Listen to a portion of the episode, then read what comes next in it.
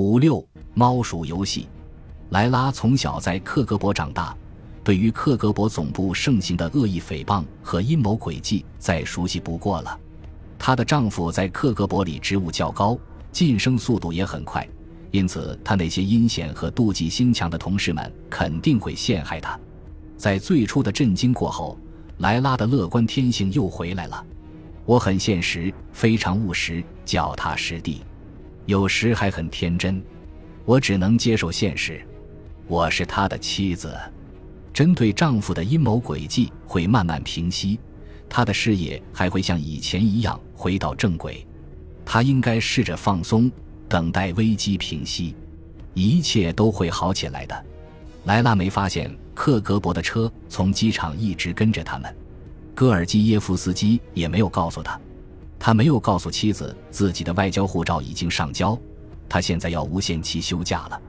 他那一箱子的西方小说遭到没收，对于自己被迫在一份承认持有反苏文学作品的文件上签字，他也只字未提。由于受到了窃听，也是为了莱拉的安全考虑，他继续装腔作势，大声抱怨着不公平的待遇和对他毫无根据的陷害。这样对待一名克格勃上校，真是骇人听闻。莱拉不知道，他的同事们现在见不到他。他现在整天坐在一个空房间里。他没有告诉莱拉家里装了窃听器，也没说他们受到了克格勃二十四小时不间断的监视。他什么都没说，莱拉也相信他。但莱拉能看出丈夫背负了极大的心理压力。他看起来糟透了，眼神空洞，眼睛布满血丝。他开始喝古巴朗姆酒。每晚在酒精的麻痹下入睡，他甚至开始抽烟，试图平息自己的愤怒心情。仅仅两个礼拜，他的体重就轻了一英尺。莱拉让他去看医生，这位医生是他们的世交，用听诊器听了听后非常吃惊：“你怎么了？”医生问道。“你的心跳不规律，你非常害怕，你为什么如此恐惧？”他开了些镇静剂。他就像一只困在笼中的野兽，莱拉回忆道：“我的职责就是抚慰他，我是你的依靠。”我说：“别担心，想喝酒就喝吧，我不介意。”夜晚，在酒精的麻痹与恐惧的折磨中，戈尔基耶夫斯基反复琢磨着自己有限的几种选择：他应该告诉莱拉吗？他应该试着和军情六处联系吗？他能启动潜逃计划？成功逃走吗？但如果他真要逃走，要带上莱拉和两个女儿吗？另一方面，他已经挺过了药物审讯，而且还没有被逮捕。克格勃真的放弃了吗？如果他们还没有掌握足以给他定罪的证据，那企图逃跑就太愚蠢和草率了。他最终疲惫的醒来，没有下定决心，头痛不止，心砰砰直跳。戈尔基耶夫斯基的母亲劝他休息一下。克格勃人员享有的诸多好处包括去温泉疗养地和度假中心疗养。位于莫斯科以南六十英里的谢苗诺夫斯科耶疗养院是其中最高档的疗养院之一，由时任克格勃主席安德罗波夫于1971年修建，供苏联党和政府领导人放松与疗养。克格勃当局假装一切照旧。批准了戈尔基耶夫斯基为时两周的温泉疗养假。出发前，戈尔基耶夫斯基给自己的老朋友、克格勃哥本哈根情报站前站长米哈伊尔·刘比莫夫打了电话。他现在想当一名作家谋生。我回来了，可能回不去了。戈尔基耶夫斯基在电话中如此说，声音听起来有些不安。他们约好见面，他的样子让我大吃一惊。刘比莫夫写道：“他脸色煞白，紧张不安，举止怪异，说话语无伦次。”他解释说：“有人在他位于伦敦的家中发现了索尔仁尼琴和其他苏联流亡作家的书籍。他情报站里的对手将这一情况报告给了上级。此事在莫斯科被炒作成一个严重的问题。”生性乐观的刘比莫夫试着让他振作起来，忘掉这件事，伙计。干嘛不离开克格勃写本书呢？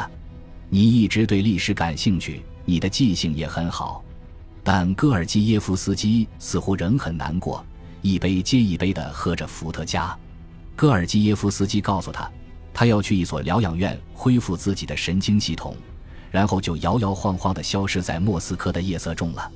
刘比莫夫对老朋友的心理状况非常担心，于是给尼古拉·格里宾打了电话。他在离开克格勃后，与格里宾的关系一直不错。奥列格怎么了？他好像变了一个人。发生了什么让他这样？格里宾含糊地说了些克格勃谢苗诺夫斯科耶疗养圣地的情况，表示那里可以治愈这位不甚成功的新任站长。他还说他很快就会去那里。之后，格里宾就挂了电话。随着出发日期临近，戈尔基耶夫斯基下定了决心。在去疗养院之前，他会去中央商场传递一个暗号，告诉军情六处他需要传递信息。三个周日后，他会在疗养结束后去圣巴希尔教堂的情报传递点。他还没想好要向军情六处传递何种信息，他只知道自己需要和他们联系，否则会被逼疯。同时，克格勃调查员继续对他监视和寻找证据，梳理相关档案。向和戈尔基耶夫斯基共事过的人了解情况，搜寻可以证明他有罪并决定他命运的线索。布达诺夫早就打算耐心等待，而现在他不用等太久了。一九八五年六月十三日，奥德里奇埃姆斯进行了间谍史上最触目惊心的叛国行为之一，他揭发了至少二十五名为西方情报机构从事反苏间谍活动的人员的名字。从克格勃那里拿到第一笔钱当月，埃姆斯得出了一个残酷的结论：中情局在苏联情报机构内安插了很多间谍，他们中的任何人都可能获悉他的所作所为，然后告发他。因此，保护自己的唯一方法就是向克格勃透露所有可能告发他的人，这样苏联方面就能将他们一网打尽，全数处决，这样他们就不会造成威胁了。埃姆斯清楚自己是在给他指明的每一个人宣判死亡，但他认为这是确保自身安全与财路的唯一方法。我在六月十三日列出的名单上的所有人都知道自己承担着怎样的风险。如果其中任何一人知道了我的情况，他就会向中情局告发我，我会被逮捕扔进监狱。这并非针对个人，从事间谍活动本来就是这样。那天下午。艾姆斯在乔治敦的一家热门餐厅查德威克和谢尔盖丘瓦辛见了面，交给了他一个购物袋，里面是七磅重的情报文件，包括了他过去几周搜集的大量机密。这些文件就是后来臭名昭著的大垃圾场，其中包括机密电报、内部备忘录和特工报告，是一部间谍百科全书，一部揭露了为美国工作的所有重要苏联情报官员身份的名人录。还有一个为英国服务的克格勃叛徒，埃姆斯在第一次见面时几乎肯定提到过这个人的存在，但这一次他给出了这个叛徒的名字。这名在三个月前被中情局确认身份、代号为“挠”的军情六处间谍，就是奥列格·戈尔基耶夫斯基。伯顿格伯声称，埃姆斯偶然发现了戈尔基耶夫斯基的名字。不久后将成为苏联多欧司副主管的米尔顿·比尔登认为。埃姆斯亲自进行了调查，埃姆斯的情报大礼很快传回莫斯科，一场大规模扫荡行动就此展开。克格勃至少清除了十名埃姆斯指认的间谍，一百多项情报行动因此受到了影响。交出大垃圾场后不久，埃姆斯收到了丘瓦辛转交的一条来自莫斯科的消息：“祝贺你，你现在是百万富翁了。”这正是布达诺夫等待已久的证据。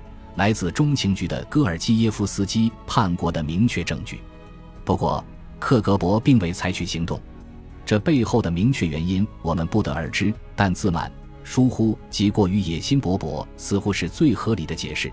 反情报部门忙于收拾埃姆斯揭发的另外二十几名间谍，而布达诺夫仍希望在戈尔基耶夫斯基和军情六处联系时抓个现行，以在最大程度上让英国出丑。尽管如此，在不间断的监视下，戈尔基耶夫斯基根本不可能逃走。一九八五年六月十五日，即该月第三个星期六的早上，戈尔基耶夫斯基从家中出来，手提一个西夫维塑料袋，戴了一顶从丹麦买的灰色皮帽，穿了一条灰色裤子。他步行五百米，来到最近的商业区，有意不回头看是否有人盯梢，这是规避监视的头号法则。二十三年前在一百零一学校学到的技能，现在派上了用场。他进了一家药店，漫不经心地从窗户往外看，仿佛在找货架上的东西。接着，他去了一家位于二楼的储蓄银行，在那里可以看到街道的全貌。之后，他又去了一家繁忙的食品店。后来，他穿过了两栋公寓楼间一条狭窄的小巷，在路口转弯，进了一栋公寓楼，走上两段公共楼梯。观察街上的情况，他没有发现跟踪者，但这不代表真的没有人在跟踪他。他继续朝前走，乘坐公交车坐了几站，然后下车打了一辆出租车，绕道回到了妹妹玛丽娜和她的新丈夫居住的公寓楼。他爬上主楼梯，走过妹妹家，但没有敲门，然后下了后楼梯，走进地铁站，坐上了东去的列车，再换乘地铁，然后下车。穿过站台，又坐上了西去的列车，最后他来到了中央商场。